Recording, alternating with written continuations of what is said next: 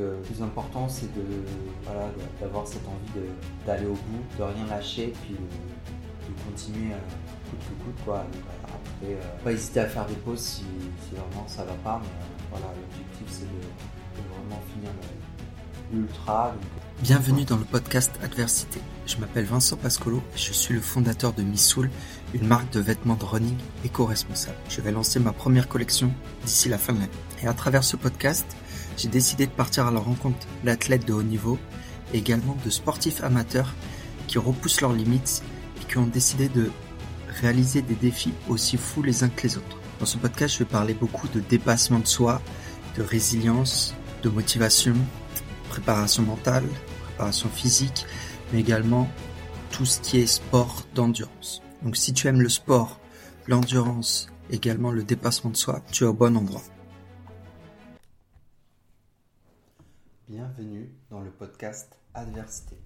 Aujourd'hui, je vais vous présenter un épisode un peu particulier. C'est un épisode en solo où je vais parler de la fin de ma préparation de l'Ultra Trail, mais aussi surtout les éléments à prendre en compte à quelques jours de mon ultra. Donc on est, euh, j'enregistre, on est jeudi matin et donc la course commence samedi matin à 6 h donc pour revenir à la préparation, je vais, revenir sur trois éléments qui, qui étaient euh, un petit peu marquants, on va dire. Le but de la préparation, c'est d'être en forme et d'être prêt à finir euh, l'ultra trail. Donc ça c'est le, but euh, principal. Et ce qui est intéressant, c'est d'essayer de se mettre dans les conditions de l'ultra trail. Donc c'est un ultra qui va partir et qui va se passer en Ariège. Donc l'Ariège, c'est réputé pour euh, avoir euh, des fortes chaleurs. Et euh, également, c'est la partie des, des, Pyrénées la plus chaude. Donc ça, c'est la première chose. Donc, concrètement, qu'est-ce que ça veut dire? C'est qu'il faut savoir s'entraîner dans des conditions assez dures, assez compliquées. Donc c'est ce que j'ai fait, même si j'ai vraiment du mal à supporter la chaleur, j'essaie de donc de courir assez tôt le matin, mais comme euh, il a fait assez chaud euh, durant une grosse partie de la préparation, et eh ben, je me suis entraîné euh, donc à courir en, fin de matinée jusqu'au début milieu d'après-midi, donc avec des fortes chaleurs. Et il y a un point assez marquant durant la préparation, c'est sorti de entre 3 et 5 heures. Et il faisait vraiment très très chaud on était en fin de matinée, déjà j'avais chaud, une montée où j'avais vraiment très chaud.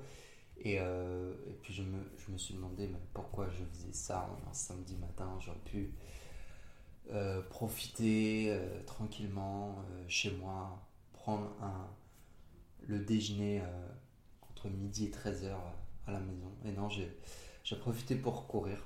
Donc voilà, c'était assez compliqué. je me suis demandé vraiment pourquoi, pourquoi je m'inflige autant de, de souffrance. Euh, mais voilà, c'était une partie un petit peu compliquée. Euh, je me suis peut-être surentraîné. Je ne saurais jamais, euh, je saurais jamais, mais je pense que on n'en était pas loin. Mais en tout cas, voilà, j'ai essayé d'être très progressif pour pas tomber dans le surentraînement. donc voilà. Donc c'était une partie de la préparation un petit peu compliquée. donc j'ai j'ai pas forcément levé le pied, j'ai suivi les, entraînements et je les ai enchaînés les uns après les autres euh, après ce, cette sortie très longue.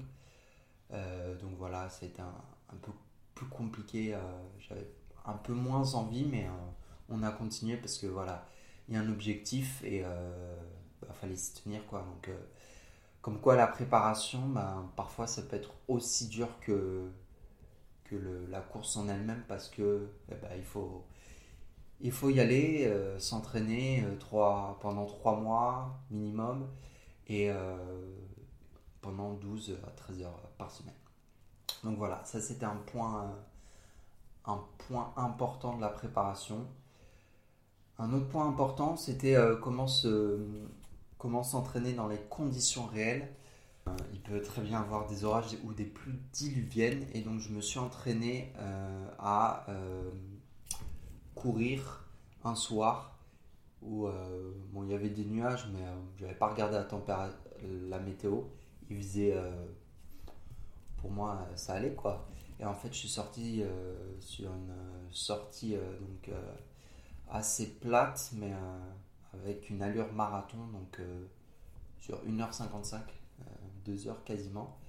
Et en fait, plus diluvienne je sors au bout d'un quart d'heure et commence à pleuvoir comme, euh, comme jamais, on va dire. Ça faisait longtemps que je n'avais pas eu de pluie en course. Et en plus de ça, ben, j'étais sorti sans, sans veste de pluie. Donc, euh, donc voilà, on était dans les vraies conditions euh, d'un ultra et sans, matériel adapté, on va dire. Donc les pieds mouillés au bout d'un quart d'heure. donc ben, qu'est-ce qu'on se dit à ce moment-là? Ben, on n'a pas le choix, on continue euh, et, on continue à courir et puis on se dit que la pluie va bien finir par s'arrêter. Donc euh, au bout d'une demi-heure, 25 minutes, ça s'arrête. Donc voilà, on a le temps de sécher un peu, je suis trempé. Euh, et puis après, ben, il, il se remet à pleuvoir sur la fin. Donc voilà, pendant 25-30 minutes. Donc voilà, c'était pas forcément la séance la plus, sympathique, mais voilà, c'était euh, c'était révélateur, voilà. Et comme quoi, euh, ben voilà, à travers 10 entraînements comme ça, enfin des petits, à travers des entraînements comme ça, on peut travailler son mental. Donc ça, c'était une bonne préparation euh, pour l'ultra. donc voilà, temps très chaud, temps de pluie et essentiellement, et puis après une petite partie un moment de la préparation j'avais une petite douleur au genou, donc j'ai essayé de, faire un peu de, piscine sur, euh, la fin de la préparation. Donc euh, voilà quelques, points de la préparation qui étaient importants à voir euh, rétrospectivement. Et donc l'objectif de cet épisode, c'est vraiment de se dire, on est à deux jours maintenant de l'ultra, comment on peut aborder cet ultra de la meilleure des façons. Et en fait, je pense qu'il faut avoir une approche un peu stoïcienne, dans le sens où euh, on se concentre sur ce que l'on peut contrôler. Et donc, on va aborder chaque thématique, mais euh, la première thématique, c'est la température. Donc, qu'est-ce que l'on peut contrôler? En fait, la température, on ne peut pas la contrôler. Il va avoir des fortes périodes de chaleur, il peut avoir des orages, il peut avoir de la pluie diluvienne, euh, donc ça, j'ai vraiment préparé, euh, comme je le disais, je me suis vraiment mis dans les conditions de l'ultra. Donc euh, c'est comme ça que je peux appréhender au mieux cet ultra. mais au-delà de ça, au-delà de cette mise dans les conditions réelles de course, forte chaleur, ça risque d'arriver. Donc même si j'ai regardé la météo, on sera à 25 degrés et 30 degrés en ressenti le samedi après-midi. Donc moins chaud que ce que je pensais, mais quand même assez chaud quand même, il faudra, faudra tenir. Euh, et du coup, euh, qu'est-ce qui se passe? Enfin, comment on, s'adapte en, course? Eh ben, on s'hydrate, donc euh, on essaye de boire des petites gorgées toutes les 10 à 15 minutes pour éviter tout risque d'insolation ou autre. Donc ça, c'est la première chose. Si on a vraiment un coup de mou, ce qui m'est déjà arrivé en, en, entraînement, en préparation, eh ben on, prend une petite pause, on boit un peu plus, euh, on s'essuie un petit peu le, visage, euh, voilà, de la transpiration. On peut reprendre des forces euh, lors, de ravi, lors des ravitaux, prendre des pauses un peu plus longues. voilà, ça c'est la première chose que je pense que c'est important de faire. Euh, ensuite, la deuxième chose, c'est euh, les pluies diluviennes. En fait, euh, il faut. on n'y pense pas forcément, mais on se dit voilà, on, a la tenue, tenue adaptée, short, t-shirt, chaussettes, des bonnes chaussures, etc. en fait, il faut avoir une tenue rechange. Donc, moi, je partirai avec deux t-shirts, deux shorts et deux paires de chaussettes. Deux paires de chaussettes sont très importantes parce que si on a les pieds trempés, à un moment donné, euh, ça risque d'être euh, compliqué pour la suite. Donc euh, voilà, ne pas, pas hésiter à avoir une paire de rechange. donc, donc voilà, paire de rechange. qu'on met dans le sac. ça prend peu de place, donc là-dessus, il n'y a pas de souci. Donc voilà comment je, vois la course et comment je vais l'aborder pour, pour la partie température. Et fluctuation de température et, le temps qui peut, qui peut changer durant la course. Ensuite, il y a la partie nutrition. Alors la partie nutrition, j'en avais déjà parlé durant mon premier épisode. Mais euh, en fait, c'est simple. Euh, donc, si je reviens un petit peu sur la préparation, j'ai testé entre 4 et 5 marques de nutrition. Euh, j'ai vraiment testé des produits complètement différents. Donc, entre les barres qui sont fruité, donc à base de, base de, fruits essentiellement, qui sont des fruits naturels, qui sont ah, voilà, euh, sucrés mais pas trop. Ensuite j'ai testé des barres à partir de à base de chocolat et des barres à base de miel. Et en fait pour moi, les barres les plus intéressantes, ce sont les barres à base de miel parce que euh, la première chose, c'est que le miel, ça permet de réguler la glycémie.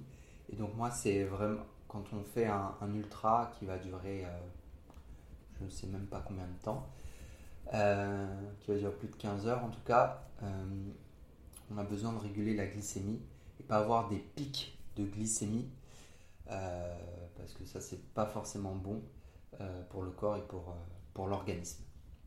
Donc ça, c'est la, c'est la première chose. Euh, en tout cas, c'est l'objectif. Donc moi, j'ai, euh, ce que j'ai retenu, c'est que... Puis après, en fait, les barres, il faut qu'elles soient assimilables, euh, il faut qu'elles soient bonnes, digestes, etc. Donc moi, les, donc, ce que je vais faire pour la course, donc j'ai reçu les le colis hier, donc avec les produits de nutrition. J'avais peur que ça n'arrive pas à temps, comme la marque, euh, eh ben les, employés étaient en congé, donc j'avais peur de ne pas recevoir à temps mes produits. Et donc je les ai bien reçus, donc je suis très content. Et donc c'est les produits sur lesquels j'ai fait euh, une grosse partie de la prépa. C'est les produits qui pour moi sont, sont parfaits pour courir un ultra.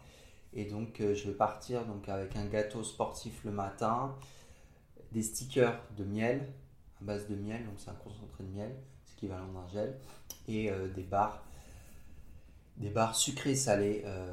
Donc voilà, un mélange de noisettes, de etc., etc. Donc des barres assez neutres, très intéressantes. Et, euh, donc voilà. Et après, il y a également une partie infusion. Je reviendrai sur la partie, sur la partie hydratation. Et donc, pourquoi le focus sur la nutrition est très important pour moi? Parce que euh, bah, c'est toujours compliqué de trouver un petit peu la, formule magique en course. Les marathons qui sont un peu plus intenses, euh, on a souvent des. En tout cas, moi j'ai souvent eu des problèmes gastriques. L'ultra, c'est peut-être un peu plus. Euh, un peu plus simple à gérer, même si ça reste toujours compliqué parce que on va se retrouver à un moment donné où bah, le sucre, on ne pourra plus le manger. Donc, on, donc on basculera sur du salé. On peut très bien se retrouver à force de, de manger euh, différents produits, on peut très bien se retrouver à un moment donné dans la course où, euh, peu importe les aliments, bah, ça a du mal à passer. Donc euh, moi ce que je prévois, ce qui a été un petit peu mon erreur sur l'ultra trail de la Saint-Élion, c'est que voilà, je mangeais tous mes produits et un petit peu sur les ravitaux et voilà, je me disais, je voyais pas l'intérêt de manger du, du, salé. Puis en discutant avec d'autres ultra-trailers et puis en, en écoutant le, ressenti et le vécu d'autres personnes, je me suis rendu compte que le, salé en course, c'était c'était très important. Donc voilà, ça permet d'alterner, de, moins être écœuré par le sucre, tout le temps manger du sucre, du sucre, des glucides, des glucides, donc des, produits sucré, des barres, etc. Donc voilà, il faut vraiment euh, varier les différents produits. Et donc, pour revenir euh, aux problèmes que je peux rencontrer, donc problèmes gastriques qui peuvent arriver en ultra. Et donc pour moi, c'est assez simple, c'est connaître la douleur, la, reconnaître, l'identifier, puis apprendre à vivre avec. Et comment on vit avec, et ben, on, essaye d'alterner entre le sucré et le salé. Donc ça, c'était le premier point. Enfin, le deuxième point, du coup, la partie nutrition. Ensuite, il y a une partie qui est l'hydratation, donc euh, assez, euh, assez simple. Donc, euh, boire de l'eau, boire de l'eau régulièrement, je l'ai déjà dit. Durant, durant ma préparation, j'ai fait des tests avec des boissons d'effort à base d'électrolytes, donc magnésium, calcium, zinc, etc qui sont très intéressants durant la course. Ça permet, entre autres, euh, parce qu'on va éliminer énormément avec la transpiration, etc. Donc c'est assez intéressant. Après, voilà, c'est tester les boissons pour voir celles qui conviennent le mieux. Moi, il y a certaines boissons que j'ai testées qui, que je trouvais pas assez neutres et qui mélangeaient avec des gels ou autres qui étaient un peu trop sucrés. Bah, c'était pas terrible du tout. Donc euh, j'ai fait le choix en fait de pas partir sur une boisson d'effort. Ce que je vais faire c'est euh, de l'infusion que j'ai testée, qui est très très neutre. Et puis sinon le reste du temps ce sera de l'eau et euh, des boissons gazeuses lors des ravitaux. Et donc l'hydratation, donc comme je disais toutes les 10 à 15 minutes. Et pas hésiter à faire des pauses si, si j'ai des, coups de chaleur. Ensuite, Qu'est-ce qui peut arriver d'autre? Bah, C'est euh, on va dire, la chose la plus. Euh, pas la plus simple, mais c'est la chose euh, qui peut arriver le plus souvent.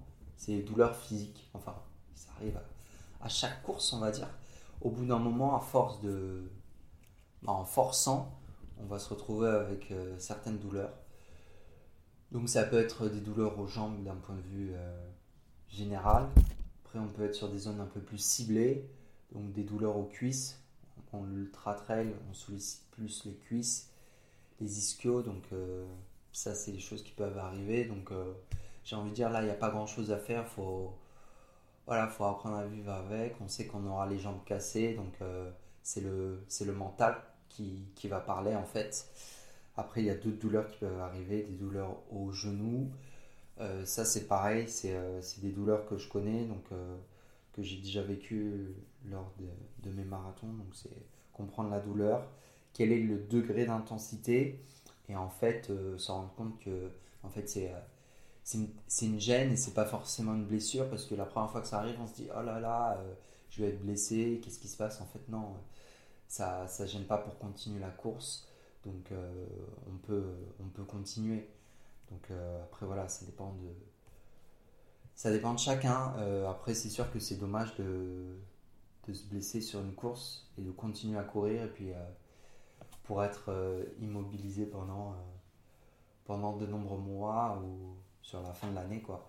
Donc mais voilà, si c'est une douleur passagère, si c'est si c'est pas vraiment bloquant, bah, il n'y a aucune raison de, de s'arrêter. Donc voilà. Euh, puis après, il peut avoir des douleurs aux pieds, etc. Donc ça.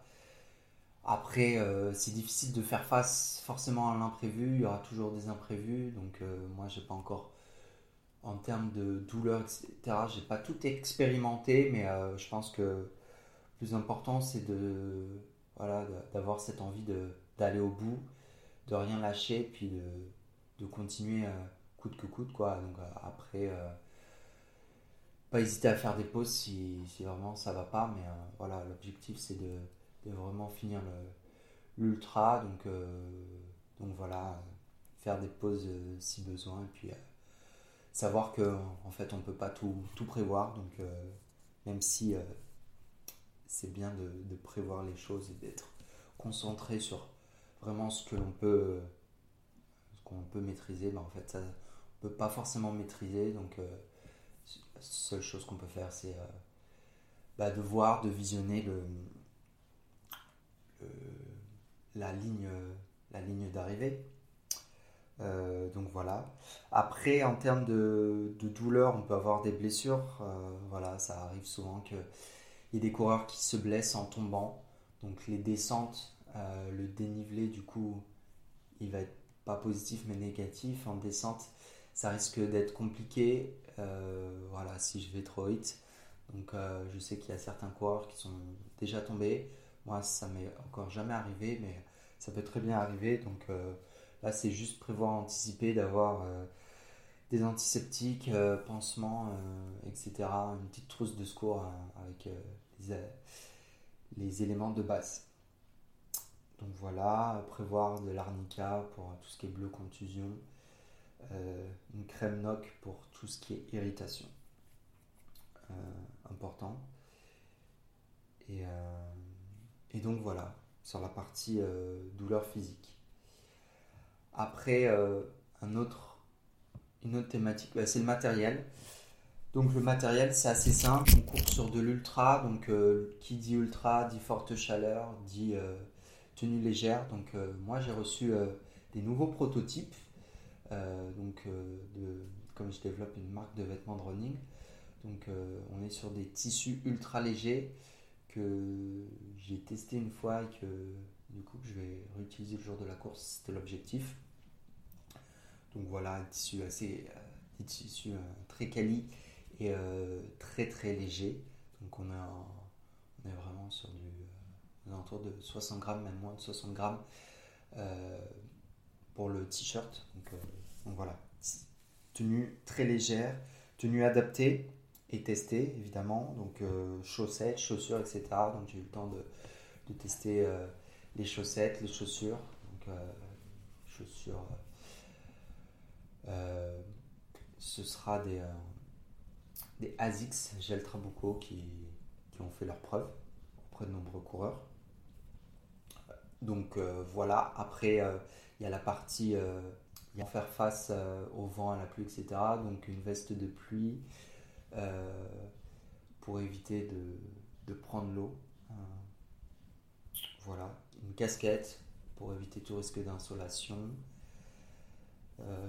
Euh, après, on est sur du matériel un peu plus spécifique, donc camel bag avec un litre ou 2 litres que l'on peut mettre dans le dos, en plus des, des deux flasques de 500 ml, donc on peut monter jusqu'à 3 litres. Entre les ravitaillements, c'est largement suffisant, même 2 litres, ça, fait l'affaire. Euh, donc voilà, euh, moi, j'ai testé les différentes flasques et en fait j'avais des flasques Oxytis, si euh, je ne me trompe pas dans le nom de la marque. En fait il y a eu des fuites sur les, sur les flasques d'eau. donc, donc là voilà, je suis parti avec d'autres flasques qui vont bien tenir la route.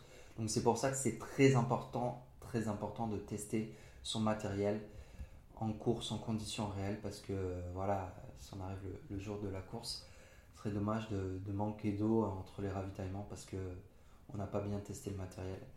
Euh, donc voilà. Euh, après, il y a tout ce qui est couverture de survie. Qu'est-ce qu'il y a d'autre à prendre en compte? Les lampes frontales. Donc voilà, j'avais testé une, frontale qui est vraiment top, en tout cas qui, tient longtemps, mais euh, un peu encombrante à porter. Et puis, j'ai pas trop aimé sur la Saint-Élion. Donc là, je vais partir avec deux frontales et euh, une recharge en, en, pile. Euh, voilà. J'ai fait le choix de ne pas partir sur des bâtons, comme je l'avais dit. Euh, sauf que sur la diagonale des fous, donc course qui a un 100 miles, donc c'est environ 170 km, 10 000 mètres de dénivelé positif, course très technique. Il n'y a pas de bâton, donc je me dis me dis que voilà, on peut y aller sans bâton. Je ne suis pas du tout préparé avec les bâtons et puis euh, ouais, moi je pense que ça va pas m'empêcher. Je sais que je pourrais gagner un peu de temps, peut-être permettre de un peu mieux récupérer dans les montées, mais voilà, j'ai fait le choix de pas partir, euh, de partir sans bâton. Comme ça, peut-être qu'un jour euh, où je pense que je ferai la diagonale, eh ben, je serai préparé, voilà. Ensuite, un sifflet qui est qui est intégré à mon camel bag. Euh, voilà un petit peu pour le matériel. Euh, j'ai essayé de filmer un maximum ma préparation avec une GoPro.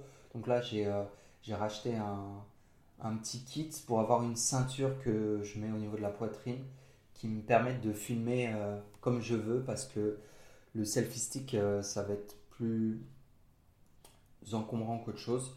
Donc là j'aurai vraiment les, mains libres et je pourrais filmer ce que je veux, la course, l'ambiance, les paysages, etc., les ravitaux, vraiment être au cœur de la course. Donc je pense que ce sera vraiment, euh, vraiment impeccable euh, pour filmer euh, avec ma GoPro. Et un élément qui est plutôt, enfin, qui est à prendre en compte, c'est que donc moi j'ai une montre Garmin que j'avais rachetée pour la Saint-Élion, donc qui avait duré 13 ans environ, donc, qui avait tenu le coup que là, je pense que la montre ne tiendra pas le coup. Donc j'ai deux solutions. Soit je prends une batterie externe où je rechargerai un petit peu sur euh, les ravitaux, ou soit euh, bah, la deuxième partie de la course, ce sera en mode euh, sans montre, sans chrono. Donc ce sera, je me sentir un peu plus libre, sans regarder le chrono, et peut-être que peut-être que ça me permettra de, de courir plus vite, je sais pas. Mais en tout cas, voilà, j'ai fait ce pari-là. On verra ce que ça donnera. Mais ouais, on verra ce que ça donnera. Donc ensuite, il y a la partie mentale. Le mental, euh, pour moi, c'est quelque chose que j'ai pas forcément travaillé. Pour moi, le mental, ça a toujours été, je fais une course, à chaque fois plus dur. Du coup, voilà, je, me, je repousse mes limites, je sors de ma zone de confort. Donc c'est comme ça que je travaille le mental. Et c'est comme ça que je l'ai toujours travaillé. Euh, voilà, j'ai fait des courses qui, euh, et des défis sportifs qui, qui ont vraiment. Euh, où j'ai vraiment travaillé mon mental, même avec des, des, stages, des stages commando. Donc je me fais pas trop de soucis sur la partie est-ce que je vais être finisher ou pas.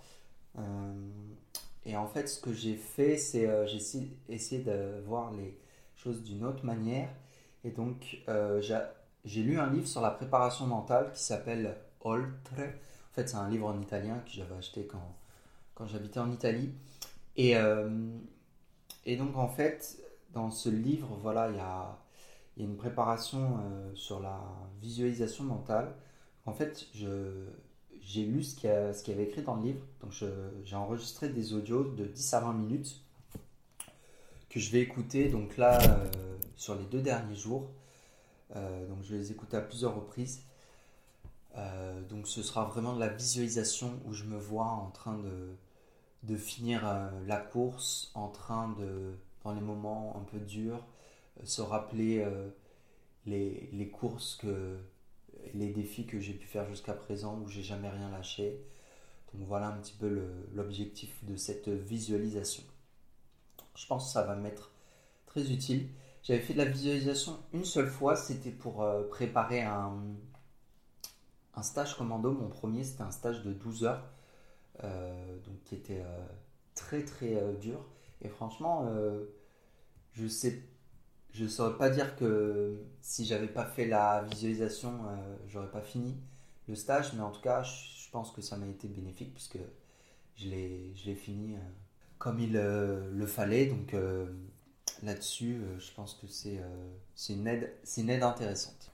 Ensuite, une autre thématique voilà, qui est, je pense, euh, très intéressante, c'est la stratégie de course. Alors, la stratégie de course, donc un petit rappel, donc c'est 100 km de course, on est sur 6500 mètres de dénivelé positif, et donc en fait, la partie la plus intéressante, pas la plus intéressante, mais la partie plus importante prendre en compte, c'est euh, quelques jours de la course, il faut regarder le tracé. Moi, je suis parti à chaque fois, ouais, bon, une course, ok, hop, tracé, on s'en fiche, ok, il y a eu des dénivelé positif. Et en fait, je me suis retrouvé sur la Saint-Élion à demander aux gens, euh, il y avait une montée, mais qui, qui, a duré pendant des kilomètres et des kilomètres. Vraiment, j'avais les jambes coupées, cassées à la fin de la montée, et je demandais aux gens à côté de moi, euh, c'est la dernière montée, c'est la dernière montée. Et ouais, parce que j'étais vraiment cassé. En fait, de savoir un petit peu à quel moment on monte, à quel moment on descend, à quel moment on descend, euh, ça permet de mentalement d'être dans les bonnes dispositions et d'arrêter de, se dire ah c'est vraiment la dernière, etc. bon, même si on est en souffrance, etc. Ça fait partie propre d'un ultra, mais voilà, de se dire en fait je sais je sais un petit peu où est-ce que je pourrais accélérer et je sais bah, là où ça va être vraiment dur quoi. Donc qu'il n'y ait pas de surprise. voilà. Donc en fait, euh, cette course, il y a 5 cols, donc, euh, dont 3 grosses montées. Euh, donc l'objectif pour moi, c'est pas partir trop vite, parce que l'une des premières causes d'abandon en ultra, c'est les gens qui partent trop vite.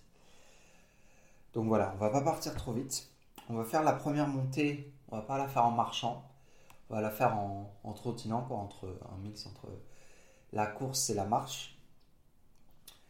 Donc le premier col, je vais me retrouver en haut du premier col à 16 km. Et ensuite, il va y avoir une grosse descente. Donc ce que je vais faire, c'est... Euh, en tout cas, c'est la stratégie que je vais mettre en place. Je ne sais pas si ça va porter ses fruits ou je vais pouvoir tenir sur, sur le long. Mais voilà, j'ai envie de me, faire un petit kiff et de, de, repousser encore un petit peu plus mes limites. Et de marcher un petit peu moins que lors, de la Saint-Élion où c'était un petit peu l'embouteillage. Sur certaines montées, on, était énormément et on se serait cru dans, le métro parisien. Donc, euh, courir à fond donc, euh, lors de la première descente. Ensuite, on a un deuxième col avec une deuxième montée. On arrive en haut du col et on aura fait 42 km. La deuxième montée, elle est assez hard, faut le dire. Donc ce que je vais faire, donc après avoir fait la première descente en courant à fond, la première partie de la montée, donc euh, du deuxième col, on va la faire en marchant tranquille. Euh, parce que voilà, enchaîner, euh, courir très vite en descente, puis courir en montée, c'est pas possible. Je l'ai vu en, à l'entraînement. Donc on va marcher la première partie de la montée. Et la deuxième partie, on va la faire en, trottinant, si je peux. On est sur 12 km de montée euh, sur euh, le deuxième col. Donc c'est assez conséquent. Ensuite, on a une petite descente que je vais faire en courant. Pas forcément à fond, mais en courant, voilà. Euh, ensuite, on va avoir un troisième col. On va arriver au, troisième col. On aura fait 49 km. Donc, ça commence à en faire des kilomètres. Et donc là, on a une descente de 16 km. Donc la descente, on va essayer de la faire à fond, si on peut. Bon, après, pour 16 km à fond en descente, euh, après avoir fait 49 euh, km, ça risque d'être un peu compliqué, mais on va essayer de, voilà, de s'y tenir, de, courir euh, assez vite. Et après, on va arriver sur un quatrième col. Donc, on est à 66 km en bas avant la montée du quatrième col. Et donc, euh, c'est la troisième grosse montée. J'aurai probablement plus de jambes à ce moment-là. Donc, la montée, on va la faire en marchant. Là, il n'y a, aucun doute. Et en haut du quatrième col, on est à 71 km. Donc, euh, on marche et la descente, on lève le pied. On va, on va courir euh, beaucoup, beaucoup moins rapidement. Donc voilà, on va lever le pied sur la descente du quatrième col. Et donc, cinquième col, idem. Hein, je pense qu'on on marchera probablement euh, parce que j'aurai plus de jambes, tout simplement, et, euh, on lèvera le pied euh, pareil en, descente. Voilà. Donc l'arrivée est prévue le dimanche à 12h pour un départ à 6h du matin le samedi, donc ce qui fait 30 heures de course. Donc ça c'est la barrière horaire pour se qualifier être euh, finisher. Donc, euh, quel est mon objectif? Franchement, euh, à part finir, il n'y a pas vraiment d'objectif. Évidemment, si je peux éviter de finir dernier, ce serait, ce serait sympa pour le clin d'œil, on va dire. mais voilà, on est 250 à partir, donc si je peux finir dans les 200 premiers, c'est bien. Après, si je devais donner un objectif en termes de temps, ça va être compliqué. je me disais 18 heures, mais 18 heures, euh, est-ce que je pourrais aller chercher? Euh, Je pense que un chrono entre 18 et 24 heures, c'est un, chrono très intéressant. Euh, voilà. Donc si je peux aller chercher un chrono dans, cette, dans cet espace de temps, ce serait, ce serait intéressant. Donc, donc à voir quoi. Donc ce qui me fera arriver le, le dimanche max à 6h. Donc ça me laisse 6 heures avant la barrière horaire. Donc plutôt intéressant. À voir. En tout cas, l'objectif principal, c'est de finir. Donc voilà un petit peu l'épisode. Euh, je voulais aborder les, différentes thématiques. Donc euh, c'était vraiment de, montrer que, bah, en fait, on peut. Euh, comment on peut préparer, appréhender un ultra. Donc voilà, savoir qu'il y a des choses qu'on peut prévoir, qu'on peut anticiper. En tout cas, que j'ai essayé d'anticiper au maximum et d'autres qu'on ne peut pas anticiper. Et à ce moment-là, eh ben, en fait, essayer de réagir, puis accepter euh, la douleur, et puis euh, faire, faire preuve d'abnégation au maximum. Donc voilà, euh, j'espère que l'épisode, ça va parler à pas mal de monde. J'espère que l'épisode a apporté pas mal de valeur. donc voilà, après c'est un, un, classique en fait de ce qu'on peut retrouver en, en, course à pied. Mais je dirais que la partie importante qu'il faudrait prendre davantage en compte, c'est la partie mentale. Donc voilà, euh, peut-être je ferai un petit, euh, un petit focus euh, la prochaine fois sur le mental, savoir ce que ça m'a apporté et, essayer de faire venir des, experts sur, sur la préparation mentale pour qu'on puisse, pour qu'on puisse en parler ensemble et avoir plus les clés pour encore mieux se préparer lors d'un défi lors d'une course ou, d'un autre événement sportif, euh, peu importe le sport. Mais euh, voilà, faire un focus sur, la préparation mentale. Donc voilà, c'est tout pour aujourd'hui. Donc euh, moi, la préparation elle est finie, de chez Fini. J'ai fait un, petit peu de renforcement aujourd'hui, histoire d'être encore en jambes. Et donc d'ici samedi, bah, plus rien. donc l'alimentation et eh ben on continue. Euh, donc voilà, on ne fait pas d'écart sur les derniers jours. Et puis euh, tout va bien se tout va bien se passer. Euh, donc voilà, et puis il y aura un, vlog qui va sortir pour, pour ma course où, je, où je montrerai un petit peu les coulisses de ma préparation et puis de la course que je vais filmer avec ma GoPro. Voilà, c'est tout pour aujourd'hui. Cet épisode, bah, il vais l'enregistrer tout de suite pour le diffuser aujourd'hui. Et puis après, euh, l'épisode de la semaine prochaine, ce sera un épisode différent avec un aventurier. Bonne journée euh, et, puis, euh, et puis à très bientôt pour, pour un nouvel épisode. Allez, ciao